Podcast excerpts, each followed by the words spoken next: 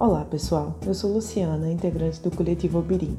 Hoje vamos escutar a segunda parte do capítulo 1 do livro Um Defeito de Cor, da Ana Maria Gonçalves.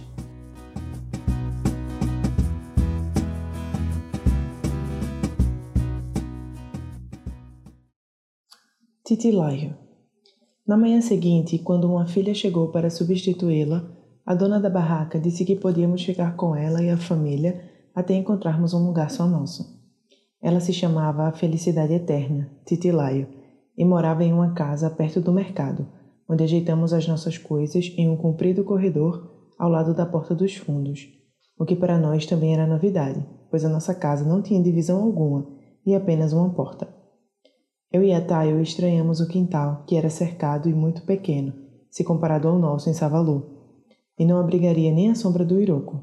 Mas a casa, apesar de simples, nos pareceu bastante grande era dividida em três cômodos, todos quartos, separados quase até o teto por grossas divisórias de palha misturada com barro. No primeiro deles, perto da porta que dava para a rua, ficava a esteira de Titilaio e da sua filha Nilaja, com os dois filhos, um menino e uma menina. A filha da Nilaja era quase do mesmo tamanho que eu e a Tayo, e se chamava Aina, pois tinha nascido com o cordão do umbigo enrolado em volta do pescoço. O menino, Akin, era um pouco mais velho e, pelo nome, estava destinado a se tornar um grande guerreiro quando crescesse. Eu me lembrei do Kokomo e do Babatunde e contei para o Akin que o meu irmão também teria sido um grande guerreiro se não tivesse virado rio. O Akin disse que as pessoas não viram o rio e perguntou se eu e a Tayo já tínhamos visto o mar, que era o maior rio do mundo. Como dissemos que não, ele quase nos arrastou até lá, tamanha era a ansiedade em nos mostrar o que chamava de a grande maravilha do Olorum. Demoramos bastante para chegar até o mar, a pé ou de boleia com o canoeiro conhecido do Aquim, através de uma confusa, mas bonita mistura de canais, lagoas, pequenas ilhas e bancos de areia. Eu achei que o mar era da cor do pano de Iemanjá que a minha avó tinha em Savalu, só que mais brilhante e mais macio. Tocado pelo vento, o mar ia de um lado para o outro, fingia que ia e voltava. A Tayo sorriu, eu sorri e fiquei com vontade de que minha avó estivesse junto para sorrir também, se ainda soubesse. Desde a casa tínhamos passado pela terra vermelha das ruas de Uidá, depois pelo verde do mato baixo e ralo que dava chão para as palmeiras, pelos diversos tons dos rios, das lagoas e das ilhotas, e por fim, pela brancura da areia. Eu já estava bastante admirada com todas aquelas cores vivas e contrastantes e com o grande movimento de canoas e outras pequenas embarcações, mas nunca poderia imaginar a beleza do mar.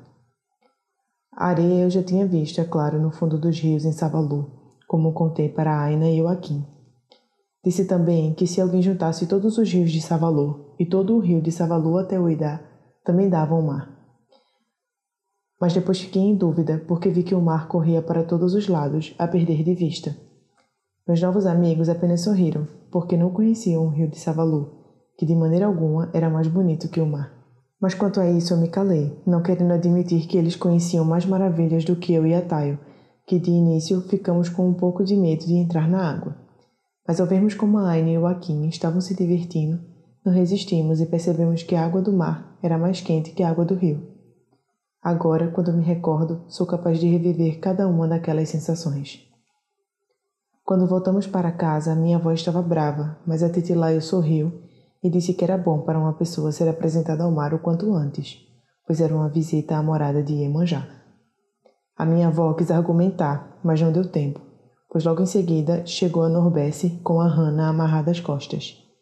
Elas eram a nora e a neta de Titilaio, esposa e filha de Ayodele, filho dela que trabalhava em plantações de algodão distantes de Uidá e só voltava para casa de vez em quando, nos intervalos entre a plantação e a colheita.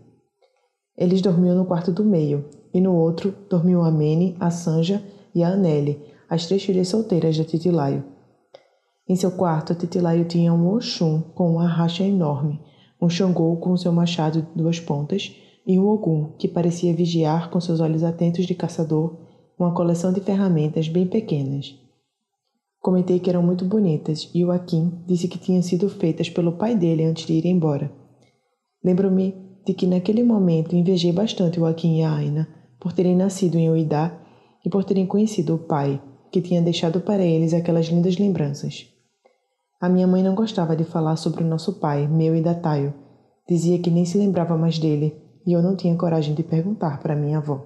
Todos nos receberam muito bem, e na nossa primeira noite na casa teve festa com carne fresca assada na fogueira e muito aluá, que a Titilaio vendia no mercado para acompanhar os acarais. Todo mundo dançou, menos a minha avó, que disse estar cansada e foi se deitar. Depois que ela saiu, eu e a Tayo também dançamos, um olhando nos olhos da outra, testa contra testa. A Aina e o Akin acharam engraçado e dançaram assim também, enquanto todos sorriam e cantavam, e eu pensei que assim estava bem melhor. A Titilaio era viúva e os filhos dela não tinham mais pai, assim como eu e a Tayo nunca tivemos pai e também não tínhamos mais mãe. E mesmo assim, eles não perderam a vontade de cantar, de dançar e de sorrir. A Anneli era a mais bonita das filhas. A Sanja era a mais bem vestida e usava sempre uma roupa azul que ia do pescoço até os pés. E a Manny dançava quase tão bem quanto a minha mãe. Era estranho, mas eu me sentia muito à vontade entre eles, como se estivesse na minha casa. Quando eu e a Tayo fomos nos deitar, a Tetilaio colocou uma esteira nova para nós duas, maior do que a que tínhamos em Savalu. A minha avó ainda estava acordada, de joelhos em frente a um altar montado com pedras cobertas por um pano branco, sobre o qual estavam Xangô, Nanã e os Ibejes. Ela olhava para eles como se não estivessem ali, e também não nos ouviu quando pedimos a bênção. No dia seguinte, a minha avó começou a trabalhar no mercado ajudando na barraca da Titilaio, enquanto eu e a Tayo fomos levadas para conhecer a cidade. As lojas e as casas nos pareceram os palácios descritos pela minha avó, os de Abomé, eu me lembro de que achei interessante as lojas, pequenos mercados dentro das casas que vendiam de tudo um pouco, coisas de comer e de beber, panos, fitas, miniaturas como as que o pai de Aki tinha feito, enfeites, estátuas e muitos outros produtos que o nosso amigo disse serem de um lugar que se chamava estrangeiro e ficava muito longe, depois do mar. Durante muitos dias eu fiquei pensando no mar, e principalmente no estrangeiro, fazendo planos para conhecê-lo e saber se era mais bonito que o Idá. Já estávamos em Ueda havia quase duas semanas quando comecei a perceber como o Akin era esperto e inteligente. Ele conhecia quase todos os donos das lojas, pois de vez em quando fazia alguns trabalhos para eles, como limpar o chão, levar recados ou entregar encomendas. Foi dele a ideia de andar comigo e com a Tayo pelas lojas e pedir presentes em nome dos ibejes, qualquer coisa, desde que não fizesse falta. E o único que não deu foi um mussurumim, dono de uma loja de tecidos que usava um chapéu que eu achei muito estranho. Em Savalu, quase toda a gente usava chapéu, principalmente nos dias de festa no mercado, e alguns eram muito bonitos, enfeitados com papéis coloridos e fitas. Quando voltamos para casa foi porque não conseguíamos mais carregar todos os presentes que ganhamos, e a minha avó novamente ficou brava, mas no fundo acho que gostou. A Titilaio riu e disse que éramos mais espertos do que ele imaginava, mas que não devíamos fazer aquilo novamente porque os tempos estavam difíceis e as pessoas poderiam não ter o que dar. Como ninguém gostava de recusar presentes aos ibejes, acabavam gastando o que não podiam ou se desfazendo do que precisavam, sem contar que ainda tinham que economizar dinheiro para quando começasse a época das chuvas, em que quase não havia movimento no mercado, nem o que vender ou colher, e faltava trabalho para muita gente. Os rios e lagoas transbordavam, engolindo as terras e os caminhos e dificultando os negócios. O Akin disse que então só poderíamos nas casas dos ricos, dos comerciantes que vendiam gente e moravam do outro lado da cidade. O Ayodele, que tinha voltado dos campos de algodão, avisou que não era para irmos lá de jeito nenhum, pois eles nos colocariam dentro de um navio e nos mandariam como carneiros para o estrangeiro. Eu perguntei o que era navio e ele respondeu que era uma canoa muito grande, bem maior do que a que tinha nos levado de Savalô para Uidá. Naqueles dias, com tantas descobertas, eu me sentia como se tivesse nascido de novo, em uma outra época, em um lugar muito diferente de tudo o que eu pensava existir. O Ayodele conhecia Salvador, pois já tinha ido e voltado de Natitingô e ficava muitos dias de viagem depois da minha terra, para onde tinha levado alguns estrangeiros que queriam comprar fazendas. Eu gostava do Ayodele, que tinha um nome que significava a alegria vem para o lar. E ele era assim mesmo, como a mãe, distribuindo alegria a todos quando estava em casa principalmente a Norbesse, que, como ele afirmava, seria sua única esposa. Eu pensei que também ia querer um marido só para mim, ou então ser a primeira esposa. A Titi Laio tinha sido a primeira esposa, e quando o marido morreu, ficou com a casa só para ela, pondo as outras mulheres na rua. Ela contava essa história e ria muito, o que em si já era engraçado, porque sendo gorda, a barriga dela não parava de balançar, fazendo todo mundo rir junto, menos a minha avó. A Titilaio dizia que eu e a Tayo éramos abençoadas e que fazia muito gosto em nos receber em sua casa. Alguns dias mais tarde, minha avó foi ver o mar. Ela se sentou em um matinho perto da areia e ficou olhando durante um longo tempo. Com muito cuidado, eu e as outras crianças entramos na água. A Hannah também amarrada às costas da Aina. Ela já gostava do mar, a abençoada Hannah que tinha nascido perto daquela beleza toda. Tenho certeza de que o Kokomo também teria gostado demais, pois ele já adorava o rio, que era muito menor e mais feio. Eu também pensava na minha mãe, que poderia ganhar mais dinheiro dançando no mercado de Uidá, frequentado por mais gente. Muitos brancos iam ao mercado de Uidá, brancos iguais aos que eu tinha visto uma única vez em Savalu. Os brancos de Uidá não eram apenas viajantes. A maioria morava na cidade ou nas vizinhanças e tinha bastante dinheiro. Era uma grande confusão quando iam às compras, pois todos queriam vender para eles, que não se importavam de pagar o preço pedido nem negociar. Não andavam sozinhos, levavam sempre alguns pretos carregadores que mais cedo ou mais tarde, segundo Akin, virariam carneiros no estrangeiro. Eu olhava para eles e achava que não eram diferentes de nós, que não se pareciam com carneiros, mas Akin confirmou que, de algum modo, que não sabia como, os pretos que iam para o estrangeiro se transformavam em carneiros sim, e eram assados e comidos como carneiros, carne que os brancos muito apreciavam. Estranhei aquela informação e fiquei tentando me lembrar de que cor era Xangô, já que ele também gostava de carneiros como os que a minha avó sacrificava. Mas eram carneiros que já tinham nascido assim, como eu mesma tinha visto, e não gente que virava carneiro. O Akin disse que algumas pessoas não viravam, tanto que ele conhecia quem já tinha ido até o estrangeiro e voltado, contando como era longe. Perguntei se havia guerreiros no estrangeiro e ele respondeu que não. Nem imagino o porquê, mas me recordo que na hora Pensei como teria sido melhor para minha mãe e para o Kokomo terem vivido no estrangeiro, longe dos guerreiros do Adandozan e onde talvez nem fossem abicos. O Akin perguntou se eu e a Tayo queríamos ser esposas dele, e nós dissemos que sim. E como a Tayo tinha nascido primeiro, ela seria a primeira esposa. Eu, que queria um marido só para mim, não me importei de ser a segunda esposa, desde que fosse por ela, talvez por causa daquilo que já falei, de pensar em nós duas como se fôssemos uma só. A Aina disse que se o Kokumo não tivesse morrido, ela ia querer ser esposa dele, e então poderíamos morar todos juntos na mesma casa. Tenho boas recordações daquele tempo quando tudo era novo, todos os momentos eram felizes e eu nem sequer imaginava o que ainda estava para acontecer. A morada. Já tínhamos passado muitos dias desde a nossa chegada, e como estávamos gostando bastante, a minha avó resolveu procurar um lugar para morarmos. Ficamos felizes quando soubemos da vaga em uma casa de cômodos na rua em que a Titilaio morava, um pouco mais perto do mercado. Era uma construção comprida, na verdade duas construções, uma de frente para a outra e separadas por um quintal, que servia de cozinha para as mulheres e onde as crianças brincavam e os homens se perdiam em conversas sobre a sombra de alguma árvore. De cada lado do quintal havia cinco cômodos, e ficamos com um cômodo do meio, muito maior do que o corredor em que morávamos na casa da Titilaia. Tinha espaço para as três esteiras, mais o altar de Xangô, de Nanã e dos Ibejes, e ainda uma mesa e duas cadeiras que o Ayodele conseguiu com um amigo que sabia fabricá-las, como as do estrangeiro, e que nos custaram quatro colares de cauris dos médios. Ainda me lembro do valor porque foi uma grande extravagância, mas uma pequena alegria que a minha avó resolveu nos dar. Ela tinha medo de que o dinheiro não desse para pagar o aluguel, mas a Titilaio disse para ter fé porque além de vender fumo, obi e acará no mercado, ela também poderia dançar, exercendo um direito que tinha sido da minha mãe e passado para ela quando se tornou responsável por nós. Ela concordou, achando que não ia ganhar muito dinheiro porque já estava velha e feia, mas precisando seria de grande ajuda. E se mesmo assim não desse, em último caso eu e a Tayo ainda podíamos perder prendas em nome dos ibejos. Por medo, respeito ou agrado, os comerciantes sempre haveriam de dar, mas este último caso nunca chegou a acontecer. No dia em que nos mudamos para o cômodo, a Titilai organizou uma grande festa, com um tambor e gente para cantar, com acará, obi e aluá, vinho de palma, mandioca e peixe seco assado com farinha, além de muitos doces. Só da casa da Titilaio foram dez pessoas, porque a Mene estava noiva de um Igbo, que, como o nome dizia e a Titilaio confirmou, era bom de coração, o Obioma. Ele dançava engraçado, dava piruetas no ar e fazia todo mundo rir. e mais ainda quando o Ayodele tentava imitá-lo e caía no chão.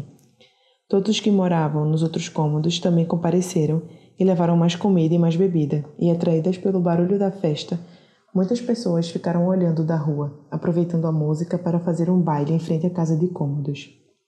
Alguns nos deram presentes que entregaram para minha avó, desejando boa sorte. Um homem alto e vestido com roupa de branco, que morava no cômodo à direita do nosso, segurou as mãos da minha avó e disse algo como: Ó oh, mãe abençoada, que vem do norte com uma lufada de vento, que traz a fartura, que sejas duas vezes abençoada. Mãe de mãe de beijos, que o fogo de Xangô queime as impurezas de seus caminhos, e que nunca lhe falte na mesa o óleo de palma e o sal, que dão tempero à vida, nem a doçura do mel e nem a pureza da água, nem a ti e nem aos teus. E muitas outras coisas bonitas que depois a Titilaio disse, se chamarem Euriques. Foi naquele dia que eu e a Taio ganhamos presentes das filhas da Titilaio, duas fitas para cabelo e dois panos que pareciam vestidos, tudo azul, da cor do véu de Iemanjá que usamos na manhã seguinte para passear pelo mercado. O mercado estava quase vazio porque as pessoas tinham ido para perto do forte português depois de ouvirem que um navio acabara de chegar do estrangeiro. Eu e a Tayo também fomos até lá, mas ela queria voltar para casa com medo de que nos perdêssemos ou fôssemos capturados, pois havia muita gente ao nosso redor, inclusive alguns brancos. Mas eu quis ficar, e então ela disse que nunca me deixaria sozinha. Na verdade, o que eu queria era que as pessoas vissem as nossas roupas novas. Se voltássemos para casa, minha avó nos faria tirá-las, temendo que estragassem. Todos que gostavam de beijos olhavam e sorriam para nós, e pensar que o Cocum e a minha mãe também sorririam se estivessem conosco me fazia muito feliz. E mais feliz ainda porque eu Ida era uma cidade bonita, e as pessoas eram boas, como a Titilaio e a família dela, que nos receberam como amigos de longa data. E também havia a casa nova, com três esteiras novas, mesa, cadeiras e até um quadro na parede, com o desenho de um coração, onde estava escrito Ekundayo, presente de Ayo dele. Primeiro aportaram duas canoas cheias de caixas e baús muito grandes e bonitos, e logo em seguida mais duas, carregando baús menores e um branco cada uma. Eram figuras interessantes, com roupas que não deixavam ver parte alguma do corpo e usando chapéus que envolviam toda a cabeça e se arredondavam para todos os lados, enfeitados com enormes penas coloridas. Quando as canoas deles se aproximaram, pretos que estavam em terra entraram na água, levando duas cadeiras que pareciam um trono do rei que eu tinha visto em um desenho em Savalô. Certa vez passou por lá um andarilho que fazia desenhos das pessoas, deixando-os todos espantados com a semelhança, a pessoa e o desenho tão parecidos como se fossem beijos, como se fossem eu e a Taio. Entre os desenhos havia o de uma cadeira que o andarilho disse ser de um rei, mas que não era colorida como aquelas, embora eu tivesse achado que deveria ser. O desenho era apenas preto, feito com carvão, mas imaginei as cores, e elas eram parecidas com as cores das cadeiras nas quais os brancos se sentaram e foram erguidos acima das cabeças dos pretos, acima das águas.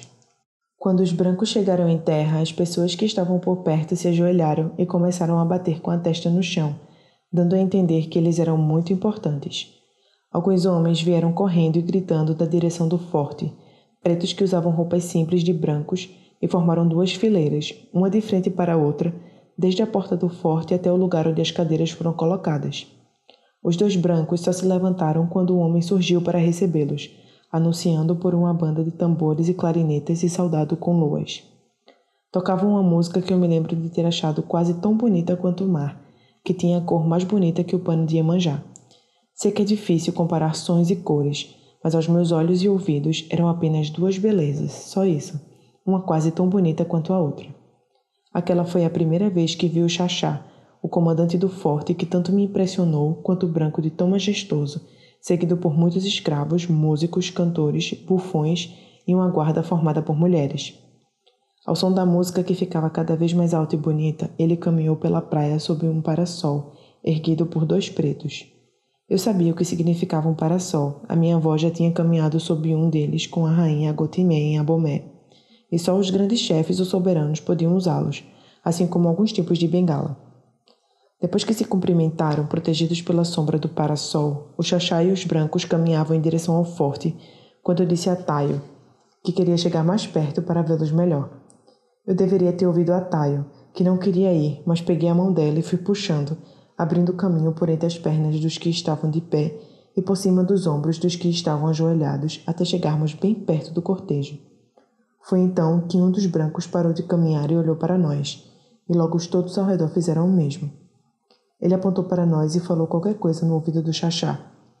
E imediatamente um dos seus pretos já estava nos segurando pelos braços, antes mesmo de pensarmos em sair correndo.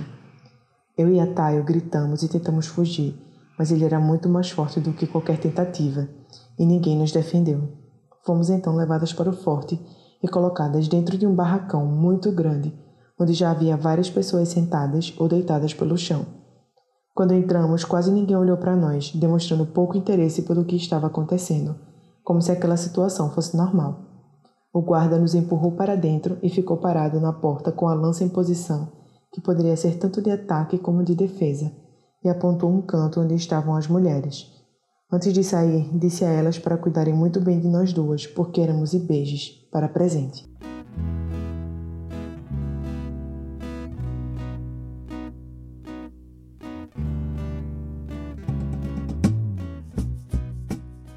No próximo episódio do audiobook, iremos escutar a parte 3 do capítulo 1 do livro Um Defeito de Cor, da Ana Maria Gonçalves.